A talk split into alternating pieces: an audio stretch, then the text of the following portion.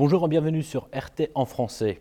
Nous avons le plaisir d'accueillir aujourd'hui le ministre des Affaires étrangères de la Gambie. Monsieur le ministre, Votre Excellence, c'est un grand honneur pour nous et merci d'avoir accepté notre invitation et surtout de faire euh, cet échange en français. Euh, L'honneur est le mien et je suis content de pouvoir aussi converser avec vous en français. Alors ma première question concerne bien évidemment votre rencontre euh, toute récente avec euh, Sergei Lavrov. Comment s'est-elle déroulée? Quels sont les résultats principaux de cette rencontre? Ben, Ça a été une très belle rencontre euh, durant laquelle nous avons exploré les possibilités de coopération entre la Gambie et la Fédération de Russie. On a aussi saisi l'occasion pour parler un peu de la situation géopolitique dans notre zone, dans le monde, et puis échanger des vues. Et dans la plupart des cas, nous avons une convergence de vues sur euh, beaucoup de sujets. L'autre question concerne votre mot d'introduction. Au tout début, vous avez dit que c'était votre rêve, en effet, de venir euh, visiter Moscou. Pourquoi? Ben, Moscou, c'est quand même une des grandes capitales du monde. Et moi, jeune euh, bachelier, j'avais un rêve, c'était de venir étudier à l'université Patrice Lumumba. Ce rêve ne s'est pas réalisé, mais aujourd'hui, en tant que ministre, je viens à Moscou, c'est un grand plaisir, un rêve qui se réalise. Donc, est-ce que vous avez des projets pour, de visiter, des curiosités de Moscou, par exemple, dans les jours qui suivent? Euh, Évidemment, je vais commencer par visiter cette fameuse université qui a formé pas mal de cadres africains et je vais profiter aussi de cette opportunité pour visiter des musées et puis m'enquérir un peu plus sur euh, l'histoire de la Russie, visiter beaucoup de sites euh, pour euh, profiter pleinement de ce séjour, joindre l'utile un peu à l'agréable. Mais parlons un tout petit peu de la diplomatie. Comment évaluez-vous donc l'état actuel des relations entre nos deux pays? Les relations sont excellentes. Sont excellentes dans la mesure où euh, la Fédération de Russie a permis quand même euh, de former pas mal de jeunes Gambiens qui sont venus se faire former ici. Et au niveau de la, des Nations Unies, des instances internationales aussi, il y a un soutien mutuel en ce qui concerne les candidatures des, pays. Et sur beaucoup de points, il est évident que l'Afrique a souvent une et la Gambie notamment, une convergence de vie avec la Russie. Mais quels sont les domaines prioritaires de coopération entre nos deux pays? Aujourd'hui, pour moi, vraiment, je dis toujours que les ressources les plus importantes qu'on a dans un pays, c'est les ressources humaines. C'est la formation euh, des cadres gambiens et justement, avec le ministre, on a discuté de la possibilité de voir comment les jeunes diplomates gambiens peuvent être euh, formés ici. Et on essaie aussi de voir, d'explorer des opportunités économiques en matière d'investissement, d'attirer euh, des entreprises russes dans nos pays, et puis voir euh, surtout dans le domaine des produits pétroliers aussi, voir comment on peut travailler avec la Russie. En fait, c'était l'une de mes questions, parce que Sergei Lavrov a dit qu'il souhaiterait que les relations économiques entre nos deux pays et les échanges commerciaux soient aussi euh, bons que les échanges dans le domaine de diplomatie. Pourquoi? Euh, Parce que je pense que le potentiel est là. Ce qu'il faut seulement faire, c'est de pouvoir euh, convaincre les gens à venir investir et à inviter le secteur privé. Le secteur privé est un moteur de développement.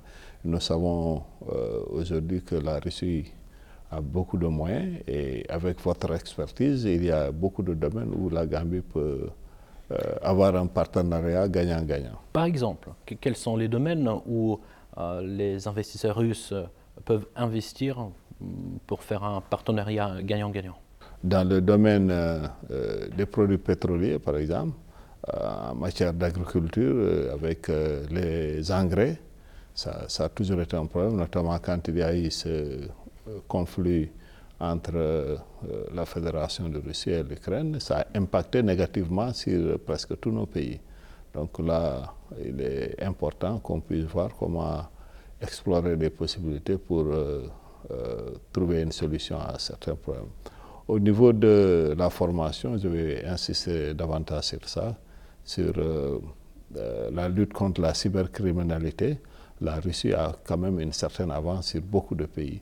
Aujourd'hui, nous savons que nos pays sont en train un peu de marquer le pas, ou bien s'ils ne sont pas derrière, dans ce, dans ce monde qui va vers la digitalisation, il est important qu'on puisse euh, travailler avec des partenaires fiables pour nous permettre de de résorber un peu les crises et puis de fermer le, le fossé qui existe entre nos pays et les pays développés. Mais actuellement, est-ce qu'il y a des projets euh, communs entre nos deux pays dont vous pouvez être fier, par exemple Honnêtement, pour l'instant, il n'y a pas de projets communs qui sont poursuivis. C'est pour cela le but de, mon, de ma visite, justement, c'est de déblayer le chemin pour ce genre de projet. On a été ici à Saint-Pétersbourg, où le secteur privé gambien m'a accompagné. Ils ont eu beaucoup de discussions, mais qui tardent à se concrétiser. Est-ce que euh, vous pouvez donner des exemples concrets des projets qui sont en cours de réalisation?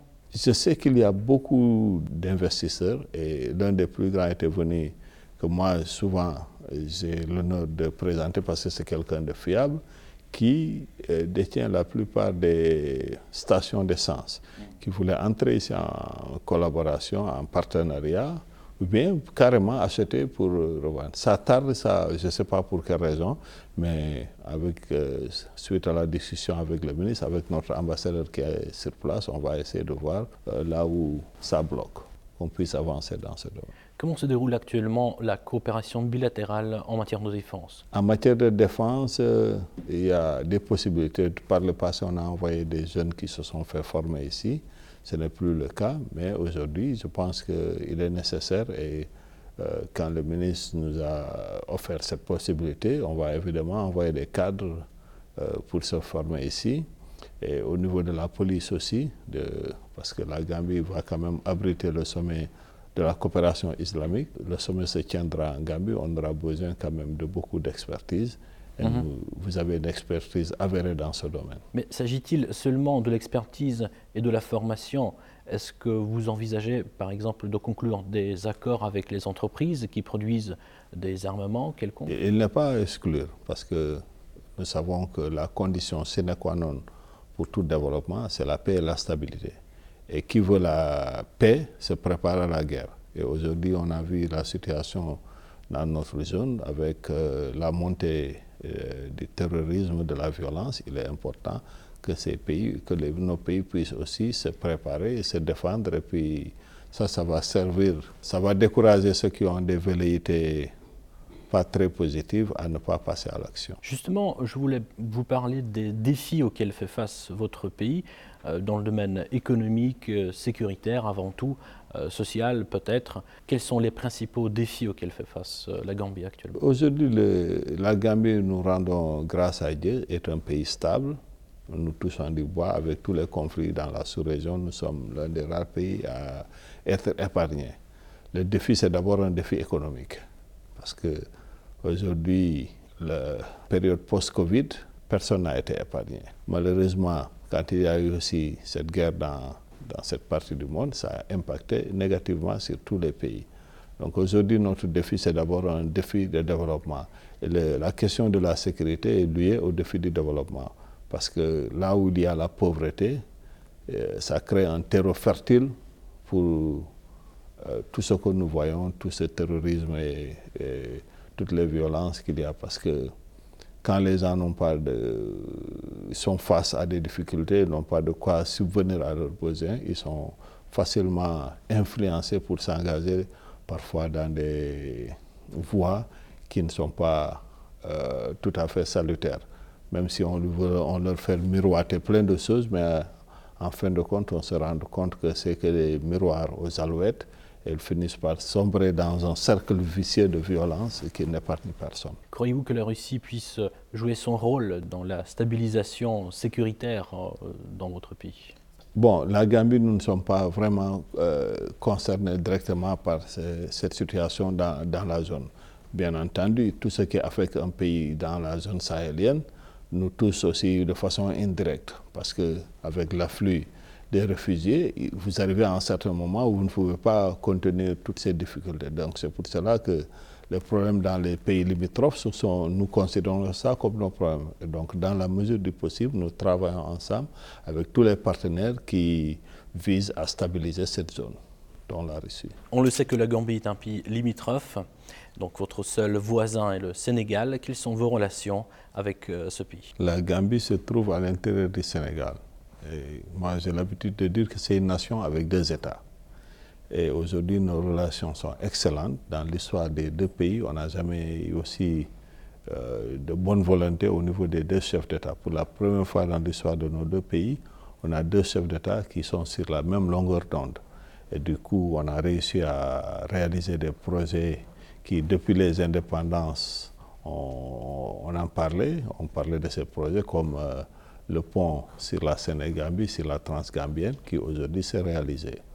Et depuis que ces deux, chefs d'État, notamment le président Sall et le président Barroso sont au pouvoir, on n'a pas eu de conflit ni de fermeture de frontières pendant toute la période où les deux sont au pouvoir. Et je pense que c'est une nouvelle dynamique qui veut qu'on, euh, quand on parle de Sénégambie, que ça ne soit seulement pas des paroles euh, euh, vides de sens, mais qu'on vive cette intégration concrètement. La Gambie et le Sénégal doivent constituer un exemple d'intégration en Afrique. Et je pense que les deux gouvernements travaillent dans ce sens. Intégration dans quel sens? Intégration économique, politique? Intégration dans tous les sens, parce que nous sommes liés par l'histoire. Nous avons un commun destin. Nos destins sont inextricablement liés. Donc on est obligé de travailler main dans la main dans l'intérêt supérieur de nos deux États et de nos populations. Et parlons de la situation dans la région. Vous avez entendu certainement, et vous en avez d'ailleurs parlé aujourd'hui, du retrait de trois pays de la CDAO. Quelle est donc la position de la Gambie à ce sujet? Ben, La Gambie pense que c'est une décision euh, malheureuse. Et je pense qu'entre frères, nous devons pouvoir euh, nous asseoir autour d'une table pour discuter. Et je pense que c'est ce que nous allons faire parce que nous, nous croyons aux vertus du dialogue le dialogue pour nous constitue l'arme la plus puissante. D'ailleurs, tous les conflits, à la fin, les gens s'asseyent pour, pour, discuter. Donc, euh, au lieu d'attendre la fin pour utiliser cette arme, autant l'utiliser dès à présent. Et je pense que euh, les jours à venir vont nous édifier parce que ce qui est sûr, c'est que euh, la CDAO, la Commission, les chefs d'État vont engager des pourparlers pour que nos frères et sœurs du Burkina, du Mali et du Niger euh, revoient leur position et puis qu'on puisse euh, avancer main dans la main et faire face aux conflits, faire face aux défis qui s'imposent à nous, comme la lutte contre le terrorisme, la pauvreté. Ça, c'est des défis que nous ne pouvons que relever ensemble. Vous avez profité également de l'occasion pour inviter Sergei Lavrov à participer dans euh, l'événement que votre pays va organiser. Pouvez-vous nous en dire plus? Ben, c'est La Gambie, pour les, à partir du mois de mai, sera président en exercice de l'Organisation de la coopération islamique. Évidemment, cette organisation aujourd'hui, euh, face à tout ce qui se passe dans le Moyen-Orient, a un rôle important à jouer pour qu'on puisse trouver une solution, euh, notamment à la situation malheureuse que nous vivons tous aujourd'hui à Gaza. Et il est important que nous puissions réaffirmer la nécessité de trouver une solution. Et cette solution passe forcément par euh, l'acceptation de deux États euh, vivant côte à côte, Israël à côté d'un État palestinien. La guerre ne peut pas résoudre les problèmes. Ce qui est plus important, c'est de pouvoir s'asseoir et trouver une solution juste. Et une solution juste passe par euh, l'acceptation de deux États indépendants. Et cette organisation a comme rôle de promouvoir cette idée. En dehors de ça, il n'y aura pas de solution et la situation va perdurer. Et c'est que l'histoire nous, euh, nous apprend qu'un peuple, une nation n'a jamais été soumis contre sa volonté. Le peuple palestinien a un droit à avoir un État libre et indépendant, vivant côte à côte, bien sûr, avec l'État d'Israël. Quelle est donc votre position par rapport au conflit ukrainien? Je crois qu'il faut avoir une solution juste, que les deux pays frères doivent pouvoir s'asseoir autour, d'une table et s'entendre autour de l'essentiel pour, pour cesser les hostilités. Mais pour l'instant, d'ailleurs, le fait que l'Ukraine bloque le début des négociations, ça parle de quoi? De l'absence de cette volonté d'avoir les négociations? Je pense que dans notre discussion, je vous ai dit que nous, nous croyons aux vertus du dialogue c'est l'arme la plus puissante. Sans dialogue, on ne peut pas trouver de solution. Donc il est important que les deux puissent s'asseoir, dialoguer et résoudre les problèmes. Et, connaissent, les deux pays connaissent les problèmes plus que tout autre euh, pays. Donc vous êtes en mesure, et je pense que c'est deux grands peuples qui sont en mesure de résoudre leurs contradictions et puis d'avancer dans une meilleure voie. Comment voyez-vous le rôle de la Russie en Afrique? Bon, La Russie a toujours joué un rôle assez important en Afrique pendant les guerres de libération. Et la Russie jouit d'un capital euh, de confiance en Afrique, ça il faut le dire. Parce que compte tenu d'un passé qu'il a eu au niveau du continent, et aujourd'hui on a vu dans certains pays où la Russie a une coopération militaire, et qu'on le veuille ou non, euh, malgré tout ce qu'on dit, on voit aussi des résultats concrets sur le terrain qui fait la satisfaction des pays qui se sont engagés dans cette voie avec la Russie. Donc l'autre question qui concerne vos aspirations pour le futur des relations entre la Russie et la Gambie, comment voyez-vous donc les perspectives des relations bilatérales russo-gambiennes Je pense que les perspectives sont bonnes parce que euh, tant que les relations sont basées sur un respect mutuel, on peut s'entendre, se faire confiance et avancer dans l'intérêt mutuel de nos deux peuples et d'avoir un partenariat gagnant-gagnant. Donc c'était Mamadou Tangara, le ministre des Affaires étrangères de la Gambie. Je vous remercie de votre temps et merci encore d'avoir accepté de faire cette interview en français. C'est un plaisir. Moi j'aime bien, je suis d'un pays anglophone, mais je suis un francophile convaincu et je le revendique. Merci.